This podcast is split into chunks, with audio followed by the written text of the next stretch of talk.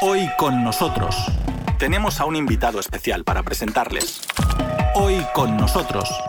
Y también contamos contigo. En unas circunstancias en las que Estados Unidos y sus súbditos europeos están esforzándose en cancelar la cultura rusa, asemejándose a la Alemania nazi y su persecución de los judíos, María Taurizano, argentina residente en el País Vasco, defiende su amor al gigante euroasiático, manteniendo la cabeza levantada con orgullo.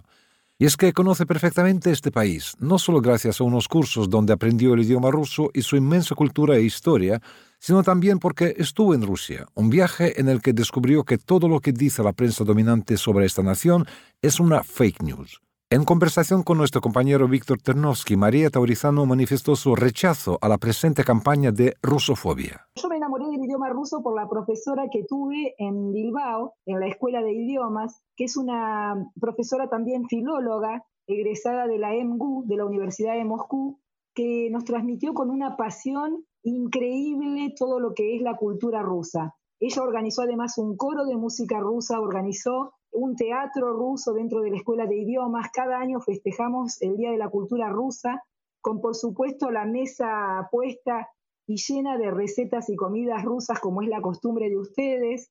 Festejamos el Den Pavieri, el Día de la Victoria. Festejamos el Día de la Cosmonáutica. Yo canté en el coro, trabajé en las obras de teatro y me enamoré de la cultura rusa por la pasión de esta profesora de Moscú, que es de raíces armenias, pero que sobre todo nos transmitió la grandeza de lo que tú llamas siempre el gigante euroasiático, pero una grandeza que supera lo que mucha gente en Occidente conocemos de Rusia. Rusia es mucho más que Rusia, que ya eso es mucho decir. Nosotros aprendimos geografía, historia en esta carrera de ruso en la escuela de Bilbao y aprendimos que la Federación Rusa está constituida por más de 20 repúblicas, creo que hoy día son 23, ¿verdad?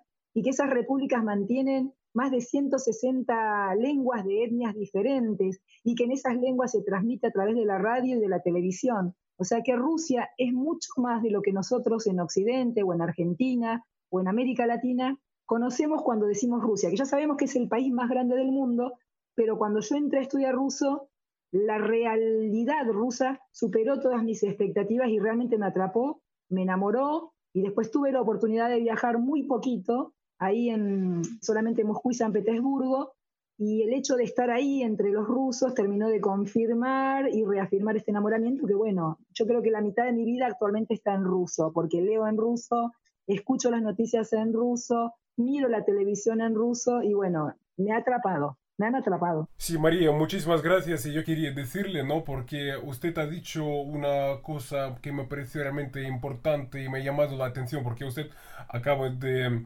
ofrecer algunos hechos eh, sobre Rusia, hechos que resulta que son desconocidos, tal como se ha dicho, por ejemplo, en Argentina o en Occidente, ¿no? En este sentido, justamente lo que quería preguntarle, ¿no? ¿Y qué es lo que se conoce sobre Rusia? ¿Por qué lo pregunto? ¿no? Porque últimamente me llegan muchas denuncias que, desgraciadamente, ¿no? la información que se proporciona sobre Rusia no es algo, digamos, agradable, no es algo que quiere transmitir alguna imagen positiva, sino lo contrario. Entonces, hablando sobre la Rusia de los medios de comunicación, la Rusia que, digamos, se ofrece, ¿no? A la ciudadanía occidental, ¿de qué se trata, no? Bueno, hay una imagen, yo diría que desde antes ¿no? de los sucesos actuales hay una imagen bastante distorsionada. Para empezar, cuando nosotros viajamos a Rusia, yo viajé con una amiga y con mi hijo y su novia, nos fuimos con la idea que se tiene como un cliché de los rusos de que son serios y antipáticos. Nada más lejos de la realidad. Desde el primer día que llegamos a Rusia, hemos conversado con la gente y la gente nos ha sonreído y ha prestado atención a los detalles de nuestras necesidades, a tal punto que en un museo tan enorme como el Hermitage, que supera ampliamente si ponemos junto al Palacio de Versalles y al Museo del Louvre de París, el Hermitage es mucho más que esos dos ya grandes juntos, una señora nos vio pasar y a esa señora le pregunté yo en ruso dónde estaban los impresionistas porque los quería ver y justamente los habían cambiado de edificio. La señora nos indicó dónde estaban los impresionistas y seguimos recorriendo el museo. Y al cabo de una hora y media más o menos volvimos a pasar y estaba la misma señora y nos llamó distinguiendo quiénes éramos para preguntarnos si ya habíamos encontrado a los impresionistas. O sea, encontramos un mundo totalmente agradable, atento y sobre todo sensible. Y esa es una imagen que no se tiene de los rusos en Occidente, en Argentina, se los tiene como personas, como se ha transmitido a través de la historia, como personas más frías, como personas que son serias, personas que no sonríen. Y la verdad que de hecho hemos encontrado gente completamente distinta, gente completamente cálida, gente que si bien nos dicen que es un privilegio entrar a la cocina de un hogar ruso, a nosotros tuvimos ese privilegio desde el primer día de entrar a la cocina de una familia rusa. O sea, encontramos gente totalmente diferente a lo que nos habían dicho y bueno, actualmente con lo que está sucediendo, con esta especie de rusofobia que se está desatando en el mundo, que es totalmente inconcebible. La gente creo que debería ahondar un poco más en la historia para, bueno, otra cosa que también nos dimos cuenta en Rusia es que los rusos no han destruido los pasajes de su historia, como pasa en muchos países del mundo, que cambian los gobiernos y destruyen todo lo del gobierno que pasó antes.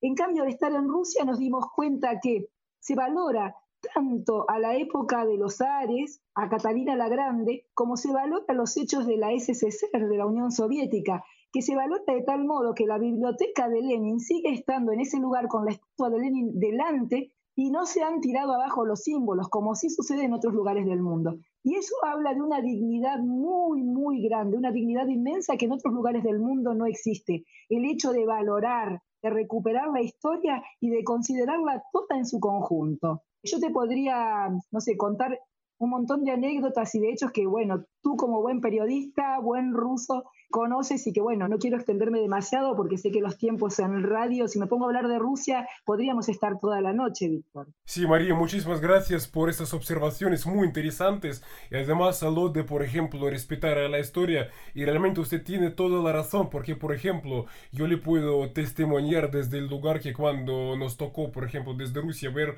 esta campaña o algo que se ha hecho parece que de moda últimamente, hemos visto en diferentes países, por ejemplo, derribar estatuas en, ah, digamos, rechazo de algunos acontecimientos históricos. Hay que decir que en Rusia esto se ha visto con bastante rechazo y desentendimiento porque bien por muy por ejemplo controvertidos episodios que tengamos en nuestra historia realmente hay que decir que sí que hay acá respeto e entendimiento de que así fueron los tiempos no y que Rusia pasó por este momento pero bien ah, eso no es motivo para derribar estatuas para defender para borrar para reescribir la historia de hecho es interesante que el presidente ruso siempre rechaza justamente lo de reescribir la historia, lo de intentos de reescribir la historia, algo que además denuncia Rusia que está ocurriendo ahora mismo cuando se intenta justamente en Occidente reescribir la historia y reescribir el papel, por ejemplo, de Rusia en eh, esta historia. Yo no sé si usted coincidiría además con esta afirmación de Rusia. Sí, coincido al 100%. Además están cometiendo grandes injusticias en este momento. Se está dejando fuera a deportistas y artistas, a los mejores artistas del mundo fuera de los escenarios internacionales. La mejor soprano del mundo no la podemos escuchar, no puede actuar. Los mejores patinadores sobre hielo no pudieron participar del Mundial de Patinaje sobre Hielo, que se convirtió en un campeonato de patinaje que me trae a la nostalgia de los años 80, cuando nadie era capaz de realizar un salto triple, un salto cuádruple, como los que hace Camila Valieva o, o los patinadores rusos. Se está viviendo un momento de gran injusticia, totalmente inmerecida, y sí, totalmente de acuerdo con lo de que, bueno, reescribir la historia, no, la historia ya fue escrita, ya fue hecha y los rusos han tenido una participación preponderante. Le debemos a Rusia y al ejército rojo no estar en manos del fascismo. Qué diferente hubiera sido la historia si el ejército rojo no hubiera llegado a Berlín en aquel mayo, ¿no es cierto? María, otra pregunta que quería hacerle, ¿no? Y siento por quizás, eh, digamos, demasiado detenerme en este tema, pero cuando usted ha dicho o ha pronunciado la palabra rusofobia en una de las respuestas, ¿no? También lo denuncia ahora mismo la parte rusa, pero por otro lado, yo veo que no obstante algunos uh, ahí en Occidente dicen que utilizar esto sería exagerar, que esto no ocurre, nadie dice nada en contra de Rusia, que es otro invento ruso para incluso dicen victimizarse y digamos no existe nada en contra de Rusia, no existe ninguna tergiversaciones ni mediáticas ni políticas y entonces eso no existe. Entonces yo quisiera también preguntar su opinión al respecto, usted como una persona que sí que vive en este caso, por ejemplo, en España y sabe la situación verdadera. ¿Qué es lo que usted podría decir al respecto? Bueno, en lo local, local, donde yo vivo es un pueblo muy pequeño, trabajo en una ciudad que también es bastante pequeña, que es Guernica, y mi profesora de ruso, que es rusa, vive con su familia a pocos kilómetros, ¿verdad? Pero sin embargo, yo estudiando en el Instituto Pushkin, no se puede decir que no hay rusofobia y sí está, porque nos han enviado un email a todos para decirnos que todos los actos culturales están suspendidos. Están cambiando los nombres de eventos, porque bueno, si un evento se hubiera llamado Yuri Gagarin o se hubiera llamado Shostakovich o hubieran tocado una sinfonía de Shostakovich, ya no la están tocando. Están cambiando los programas, los directores de orquesta tienen que elegir entre un compositor u otro. No pueden tocar a Tchaikovsky. Eh, no pasa específicamente aquí en el País Vasco, que es el sector del Reino de España donde yo vivo, no es específicamente España. Quizás pasa más en otros países. He leído que en la República Checa cobran 300 o 500 euros de multa por usar la letra Z. He leído que la compañía de seguros Zurich ha quitado la Z. He leído que en países como Alemania están dispuestos a quitar la Z y prohibirla. O sea, son decisiones totalmente ridículas. Creo que se toman este tipo de decisiones porque no se puede combatir ni con argumentos, ni con fundamentos, ni con fondos, ni con ningún tipo de, fundamento lógico la grandeza que tiene Rusia y lo que Rusia está haciendo. Ya se han enterado todo el mundo de lo que pasaba en Donbass, ya se han enterado todo el mundo de las injusticias, las masacres y las tragedias que se estaban viviendo, ya se ha enterado todo el mundo de lo que significa el regimiento Azov, de los laboratorios de armas biológicas. Entonces ahora, a falta de argumentos para justificar lo que está pasando en Ucrania, recurren a este tipo de cosas. Sí, María, y yo en ese sentido también quisiera preguntarle, ¿no? Porque resulta que hace unos años usted se dedicó a lo que es la cultura rusa en muchos sentidos, ¿no? Porque tal como usted describía, no solamente abarcaba sus actividades eh, estudiar el idioma ruso, sino también profundizar enormemente en su cultura. A usted le tocó estar acá en Rusia, tal como usted también nos estaba diciendo. Y ahora mismo yo quisiera preguntarle, ¿y hay uh, algún uh, sentimiento, yo no sé, pero quizás por parte de las personas que tanto tiempo dedicaron a Rusia, a su cultura, a su idioma, que quizás no sé, pero sé peligroso o mejor, digamos, ocultar esta simpatía, mejor ocultar, digamos, esta parte de su vida que tiene que ver con Rusia. ¿Es algo presente? Es lo que quisiera preguntarle. Sí, yo creo que sí, que hay gente que tiene miedo, que está a la expectativa de pensar que como le pasa a otras personas les puede pasar a ellos, pero que bueno, que es un temor que no hay que tener, que hay que levantar la cabeza y que por el contrario hay que sentir un gran orgullo. Yo me siento muy orgullosa y por eso en todos mis perfiles, como mucha gente pone la bandera de Ucrania, yo he puesto la bandera de Rusia, porque me siento muy orgullosa de esta cultura, de lo que estoy estudiando. En el verano voy a ir a Rusia a hacer el transiberiano y voy a ir como sea, aunque sea que tenga que ir en bicicleta, aunque he visto que hay vuelos este, todavía, aunque estén los cielos prohibidos para Rusia por el lado europeo, he visto ya que hay vuelos desde Belgrado, que hay vuelos desde Turquía.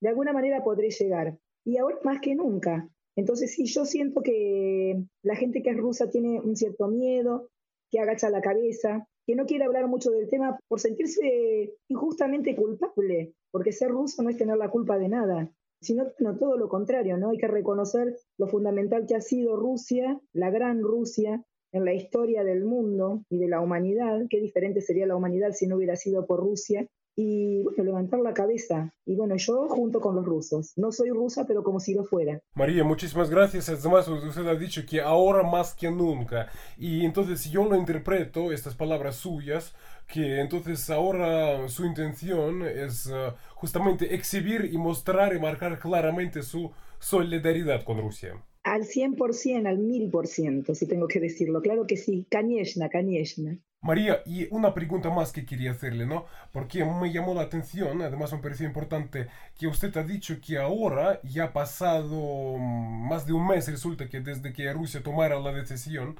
de empezar su operación especial en Ucrania, usted dice que la percepción ahora entre mucha gente y la percepción de antes son cosas uh, diferentes porque hay muchos hechos que salieron a la luz y resulta que influyeron en la opinión pública. Entonces yo quisiera preguntarle sobre en qué medida es un fenómeno palpable, en qué medida es un fenómeno que sí que se puede decir que es una tendencia, ¿no? Es una tendencia. Eso es lo que quería preguntar. ¿En qué medida realmente se puede constatar un cierto despertar y un cierto entendimiento de la situación, a pesar de los intentos, tal y como nosotros estábamos constatando, de justamente hacer que la gente no lo sepa estos hechos? Bueno, yo creo que en diferentes partes del mundo es diferente porque Aquí en la zona de la península ibérica, España y País Vasco, la mayoría de los medios de comunicación donde podemos ver la otra cara de la realidad, siguen estando cortados. La primera vez que te vi a ti como periodista fue a través del canal de Argentina, C5N, porque a veces yo miro ese canal, ya que en Argentina y en América Latina sí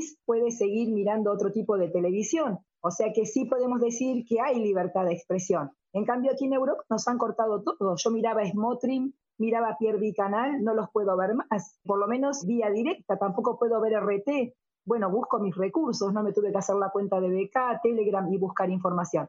Entonces, quizás en, este, en esta parte del mundo, esa otra realidad que existía pero que no era visible, no es tan visible si uno no recurre a canales de otros lugares. En Argentina ya se ha hecho tan visible que prácticamente cada vez que miro C5N ya no se habla de la guerra de Ucrania como al principio victimizando solamente a Ucrania, que ya sabemos de qué está lleno, además del pueblo ucraniano sabemos también que está lleno de los nazis, ¿no? En cambio, aquí en Europa eso es un poco más difícil, pero de todas maneras, yo con la gente que logro conversar, me doy cuenta que ya de alguna manera están conociendo la realidad que se estaba viviendo en Crimea, en Donbass, dentro de Ucrania, y que cuando todo esto empezó, lo único que se daba a conocer y que se daba como titular y que se dio mucho antes de que empezara la intervención era Rusia invade Ucrania, Rusia invade Ucrania, cuando bueno, todos sabemos que eso nunca debió haber ocurrido porque ya se había advertido ¿no? lo que podía pasar con los intentos de la OTAN y de Occidente tan cerca de Rusia. Hoy con nosotros, en Radio Sputnik desde Moscú.